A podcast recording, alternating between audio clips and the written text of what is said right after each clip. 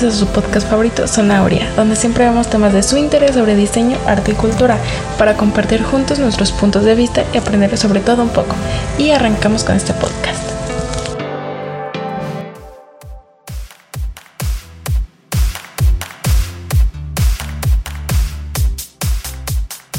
En esta ocasión les traigo una noticia de diseño relacionada con la fotografía así como con la situación que se ha vivido alrededor del mundo en el último año con la pandemia de COVID-19.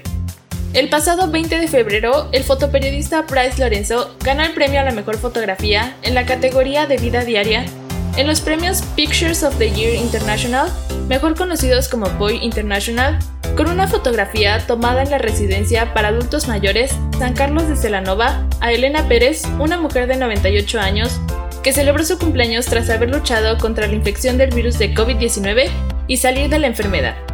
En la fotografía se puede ver Elena rodeada del personal de la residencia que estuvieron con ella y le brindaron todos los cuidados y el apoyo necesario para superar esa enfermedad. Bryce Lorenzo buscó reflejar con esta fotografía un momento de esperanza en medio de todo lo que ha sucedido durante esta pandemia y mostrar la manera en que se vive desde distintas perspectivas.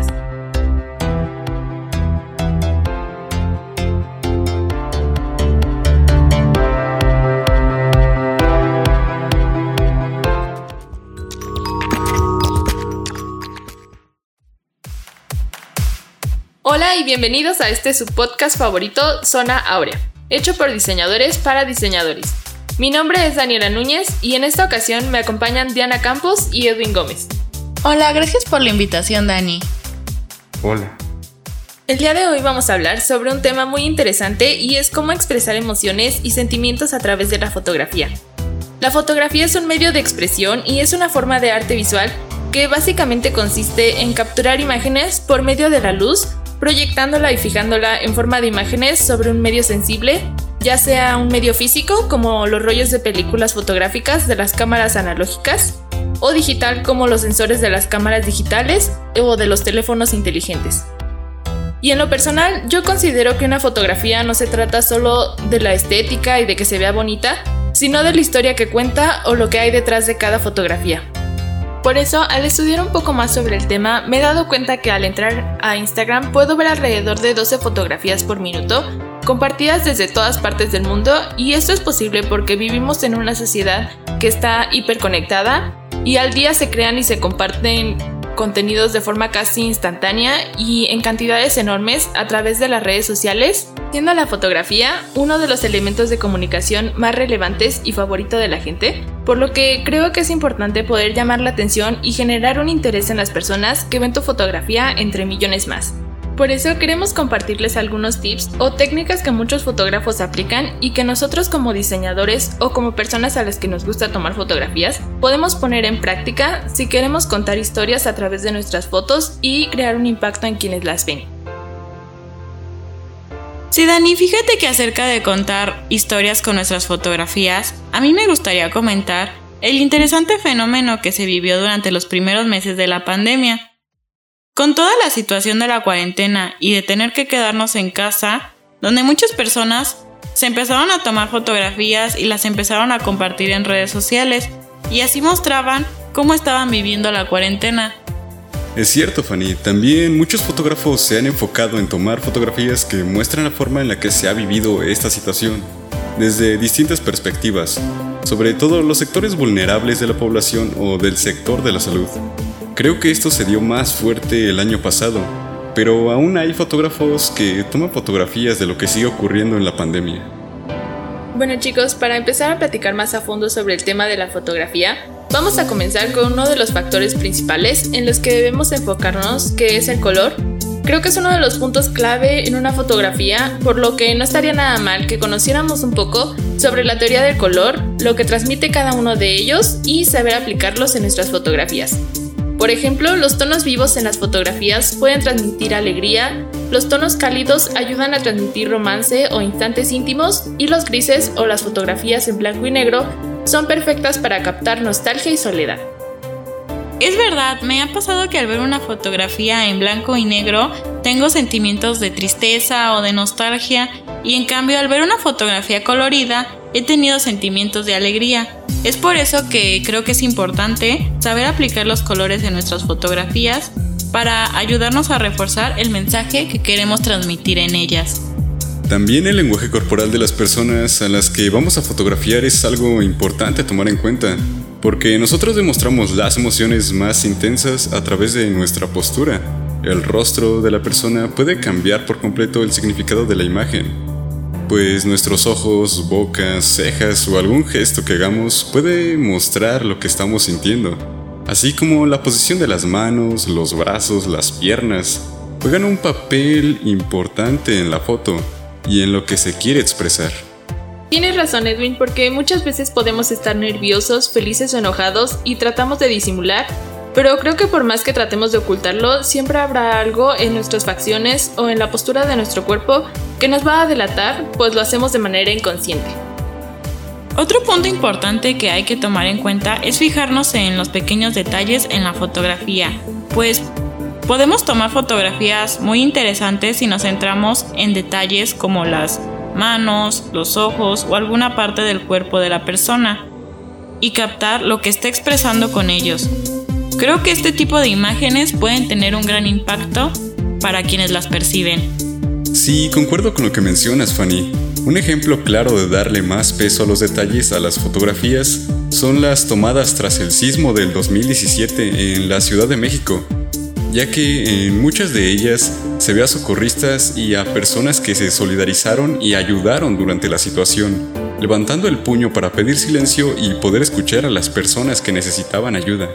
No sé si hayan podido notar que muchas veces ese tipo de fotografías puede causar mucho más impacto o dar un mensaje mucho más claro que una fotografía tomada de cuerpo completo, que en este caso fue la solidaridad de las personas Incluso los accesorios u otros detalles pueden dar un gran peso emocional en las fotografías, como los anillos de boda en una fotografía puede representar el amor. Bueno, y continuando con el tema, otro factor que es importante considerar es el paisaje, porque es necesario analizar bien el tipo de fotos que queremos y el fondo o paisaje que queremos que tenga, porque dependiendo de lo que queramos transmitir es el lugar que vamos a elegir para tomarlas. Por ejemplo, imagínense que tomamos unas fotografías en un bosque con niebla, en este caso lo más seguro es que nuestras fotos tengan una vibra como de misterio, en cambio si decidimos tomarlas en la playa y bajo el sol, lo más seguro es que transmitan alegría. ¿Ustedes qué opinan chicos? Sí, yo pienso igual que tú Dani, y me gustaría complementar con algo más. Creo que es muy importante que cuidemos el entorno antes de tomar la fotografía. Quiero decir que veamos elementos que estorben o ver algún elemento que llame más la atención, creo que es mejor dejarlos afuera con anterioridad que tener que eliminarlo después con un programa de edición. Eso te ahorrará bastante tiempo. Es verdad, Fanny, y hablo por experiencia propia porque es muy importante que cuidemos el fondo de nuestras fotografías porque luego pueden salir cosas vergonzosas o desagradables en el fondo y si no te das cuenta y compartes tu fotografía así, luego te pueden ocasionar muchas burlas, así que por favor no lo hagan chicos. Bueno, después de la anécdota de Dani, también con esto que mencionan es necesario tener en cuenta la luz, pues tiene una gran carga emocional en las fotografías. Esto podemos verlo porque entre más iluminación haya, habrá más posibilidades de que la foto genere en el espectador sensaciones positivas y tiernas, mientras que la oscuridad y las imágenes en clave baja se relacionan más con el sufrimiento o el enigma. Sí, esto también lo podemos ver aplicado en el cine, porque en las películas de terror tienden a utilizar claves bajas en la iluminación para causar en los espectadores esa sensación de miedo o de duda ante lo que pueda pasar, mientras que en las películas de comedia suele haber mucha luz y colores vivos para dar esa sensación de alegría y felicidad. Bueno chicos, tenemos que prestar mucha atención también a los ojos, porque la mirada es una gran manera de transmitir los sentimientos que está viviendo la persona. No importa si está volteando hacia un lado o hacia el horizonte, siempre y cuando sus ojos sean expresivos. Y pues como dice el dicho, los ojos son el espejo del alma. Así que son uno de los elementos más importantes a tomar en cuenta al hacer una fotografía de retrato.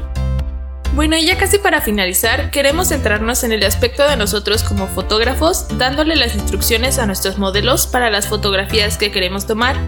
Es importante que tengamos claro lo que queremos transmitir con nuestra fotografía y saber transmitir esa idea a los modelos que estamos fotografiando. Pero aquí entra un punto que puede ser ligeramente complicado porque al querer transmitir emociones genuinas es importante no interferir tanto y dar direcciones mínimas pero claras sobre la postura o las acciones que deben realizar para dejar que nuestros modelos interactúen de forma normal y no forzada. Eso es muy cierto, Dani, porque muchos fotógrafos aconsejan que solo se le dé una guía sutil al principio, para que después los modelos se sientan más cómodos frente a la cámara. También, si es posible, podemos alejarnos un poco de donde están, para que se sientan más cómodos, y así ayudar a que olviden que la cámara está allí, y las fotos salgan mucho más naturales. Claro, también debemos darle a los modelos algo que hacer al estarlos fotografiando, para así poder capturar sus sentimientos. Un ejemplo podría ser una persona acariciando a una mascota o jugando con ella. Esto ayudará a evitar que los modelos posen conscientemente y así podremos capturar sus emociones más genuinas. Otro tip que podemos aplicar para conseguir fotos más emocionantes o naturales es disparar varias veces con la cámara porque así no tendremos solo una foto, sino que tendremos muchas más de dónde escoger. Esto nos ayudará a no perder momentos importantes y nos dará más posibilidades de obtener la foto correcta en el momento exacto. Algo que tal vez ya sepan, pero es importante recordar, es anticipar momentos importantes en nuestras fotografías. Es estar atentos a posibles situaciones en las que podríamos capturar a nuestros modelos desprevenidos. Estos momentos pueden suceder cuando menos los esperamos, pero si estamos alertas y atentos, es posible que podamos fotografiarlos. Y debemos asegurarnos de que nuestra cámara esté siempre lista para tomar la foto en cualquier momento, porque si todavía nos detenemos a configurarla o a cambiar algo, puede que nos perdamos ese momento perfecto para tomar la fotografía.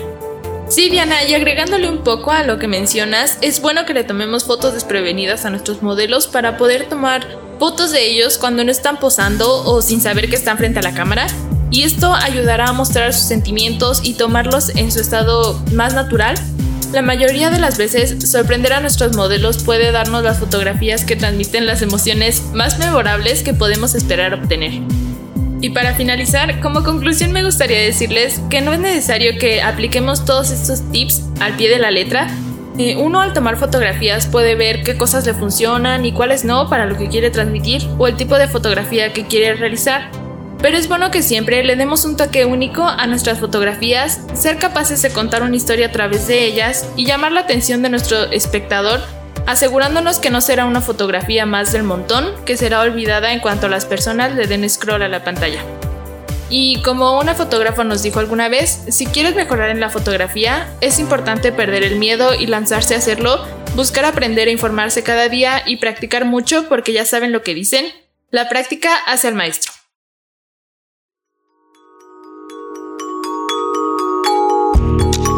Y para cerrar el episodio de hoy, ha llegado el momento de compartir con ustedes el life hack de la semana. En esta ocasión les traemos un life hack de Photoshop sobre cómo abrir varias ventanas para poder ver los cambios que haces en una sección específica de una imagen y ver cómo está quedando la imagen en forma general. Primero debes ir al menú Ventana, después a Organizar y dar clic en Nueva ventana. Debe ser la ventana con el nombre de archivo los cambios que realicemos en una ventana los veremos reflejados en las demás y esto es posible porque es el mismo archivo en distintas vistas. Cada una de las visualizaciones tiene que ser ventanas independientes, así que es necesario ir al menú Ventana, Organizar y dar clic en Hacer flotante todo en ventanas. Para poder moverte dentro de la fotografía en todas tus ventanas al mismo tiempo, utiliza el comando Mayus más espacio. Y si quieres cambiar el zoom de forma proporcional, tienes que usar el comando Mayus más espacio más control.